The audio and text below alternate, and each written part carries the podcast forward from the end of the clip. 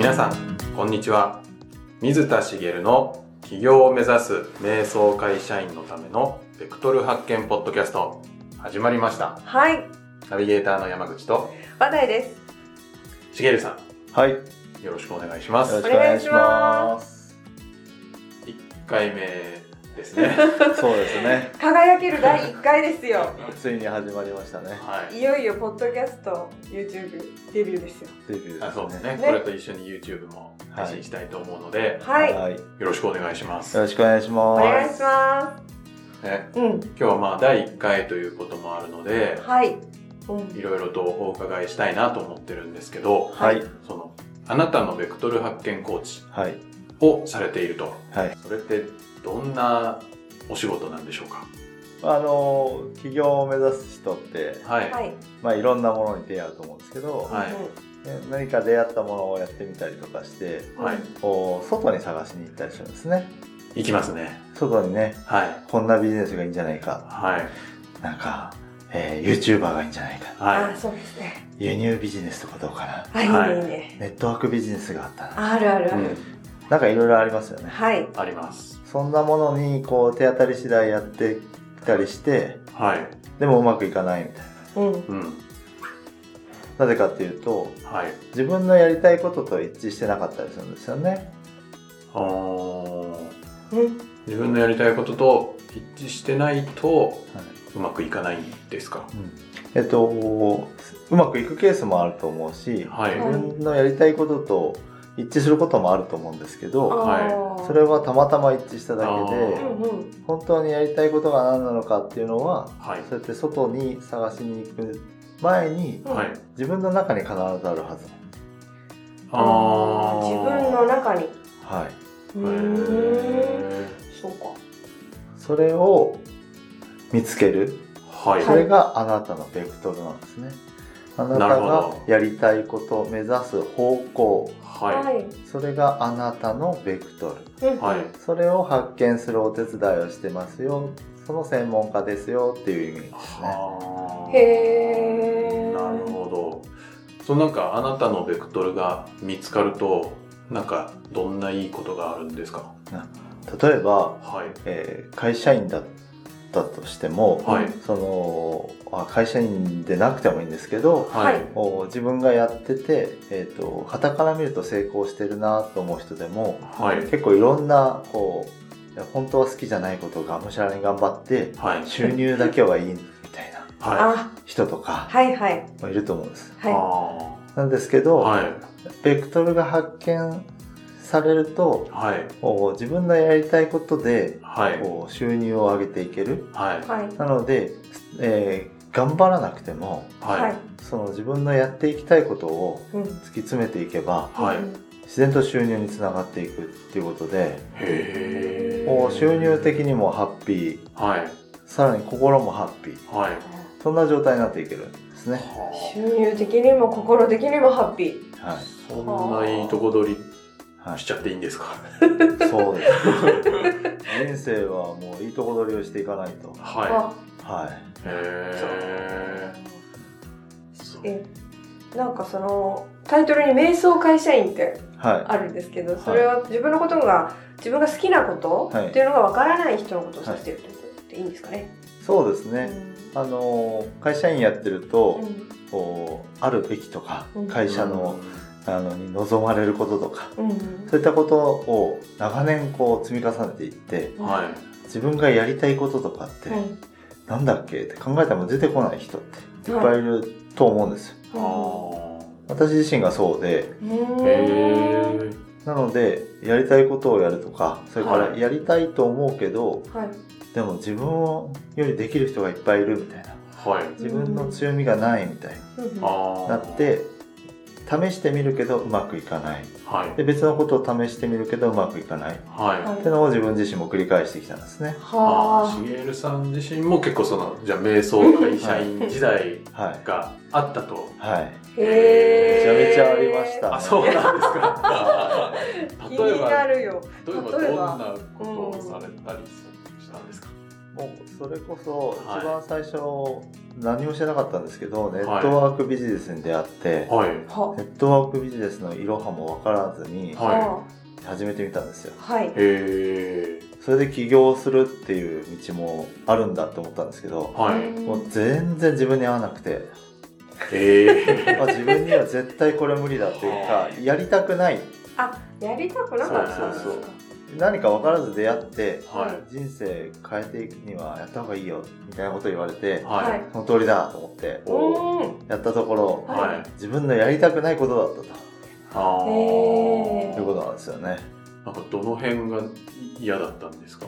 えっと、ネットワークビジネス自体の仕組みは、はあの別に悪いとも思ってないですい。し、はい。えいいんですけどこう結構そこのやっぱり、えっとルールに従ってやっていくみたいなところとかあーそれが結構その社会一般に受け入れがたいようなはい。はい。例えば友達とか知り合いをはい。誘ってきて、はい。えっと高額な商品をはい買ってもらうとか、はい。でそれが、えー、と素晴らしいことなんだとはいで。その商品に対する素晴らしさをはい。あの本当に心の底から素晴らしいと思ってる人がやっぱり成果を上げてるんですあわあ。かりますよねいいと思ってるから進めてるんだとまあまあまあ、素直に。はい、ではい。大半の人ははあのその仕組みの中でそうやんなきゃいけないからやってるんですよねい。あで高額な例えば総額10万ぐらいを毎月買っていかなきゃいけないみたいな風に、あ。はい。えー自分がなっていったりとかああ、それをそれそこにこう自信を持ってはい。知り合いをはい。やろうよいいぜって言えなかったしあ。ーそれを無理して誰かを連れてくるってことができずにはい。一人も呼ばなかったんですそのセミナーとかに。はあでやってた期間は2ヶ月ぐらいなんですけど、はい。トータルそれでも10回ぐらいそういうセミナーがあって一人も呼べなかった結局その人に新たな人に出会いに行ったりして連絡先交換したりとか、はいえそういうこともして知り合った人とかもいるけど、はい。結局連れてこれないはい。あその人のために本当にならないような気がしたり悪いっていう感情が出てきたりとかーはい。なのであそもそもこのビジネス自体はい。自分には絶対向いてないあもう親とかにも堂々とやっぱり言えないし、あ。はい。うんやっぱ周りにもちょっと隠しながらやるみたいなところがあってあこれは無理だなと思ったんですよね。なるほど。まあ、まさにベクトルが全然合ってなかったそうですね。ですよね。は一例ですね。会う方もねいらっしゃるんでしょうけど。まあ、だと思いますね。商品がやっぱ心からいいっていう人ははい。うんいいんでしょうね、きっと。い、そうですね。そうですね。そんな経験も。はい。なるほど。なんか他にも？はいあるんですか？瞑想会社員時代瞑想会社うんうん員ありますよ。いっぱいあります例えばよ。とっておきのやつとっておきのやつお願いします一個でとっておきのやつですか？はいああ、どれがとっておきかな。結構いっぱいありそうですよねえっと、はいもう一つはですね、あのアウトドアが好きなんですねあ。あ、はい。でアウトドアが好きで、はい。あのええ例えばキャンプに行ったり登山に行ったりとか、はい。はいだからそういうコミュニティを作ってはい。えビジネスとしてやっていこうと。はい。思ったんですうんはいでアウトドア例えばはいキャンプっていうとはい。何を思い浮かべますか？キャンプファイヤキャンプファイヤー。いやいいですね。あそれはいいいいですね。お最初にそれが出てくると。すごい私も最初にそこ行くんだなってあいいですいいですい大丈夫いいと思うけど大丈夫ですー。はキャンプファイヤー。なんかわかんないいやいややっちゃってない燃やしたいですかねキャンプファイヤー燃やしたい何か燃えね燃えてんのかキャンプファイヤーのはい。こうやり方とかわはい。かります？わかります。わかんないですよね。は私もわかんないんですよ。い。は。ないはいつまり好きなんですけど。素人なんです。おー。でそうした時に、はいじゃああえっとアウトドアでビジネスやっていこうっていうと、はい。その自分がプロとしてはい。その人にそういうものを教えられたりとか、ははい。例えば登山だったら登山ガイドさんとかいるじゃないですか、そういうプロの人たちみたいにはい。連れて行ったりとか、はい。あとバーベキューとかだったら料理がいろいろできるとか、はい。そういうことができるわけじゃないはい。一緒にみんなでやっていく素人レベルではいろいろできることもありますけど、はいキャンプファイヤーだってやろうって友達同士だったらは。はいいこう自分で、ね、ネット見て調べてやったりとかできるんですけど、はいそこにこう自分の強みとかはい何かが、まあないというか、はい。それを生かしてビジネスをしていくにははい。弱すぎるなと思っておお金をそのなんていうのかな対価としてはい。収入になるほど受け取ってはい。やっていくと苦しくなってくるなと思ったんですあなので今アウトドアに関しては、はい趣味のコミュニティみたいのを作って。活動をしていてそんなにこうお金は割り勘ではい。やっていこうっていうスタンスで、そっちの方が自分の心にがより楽しめるんですよね。なるほど。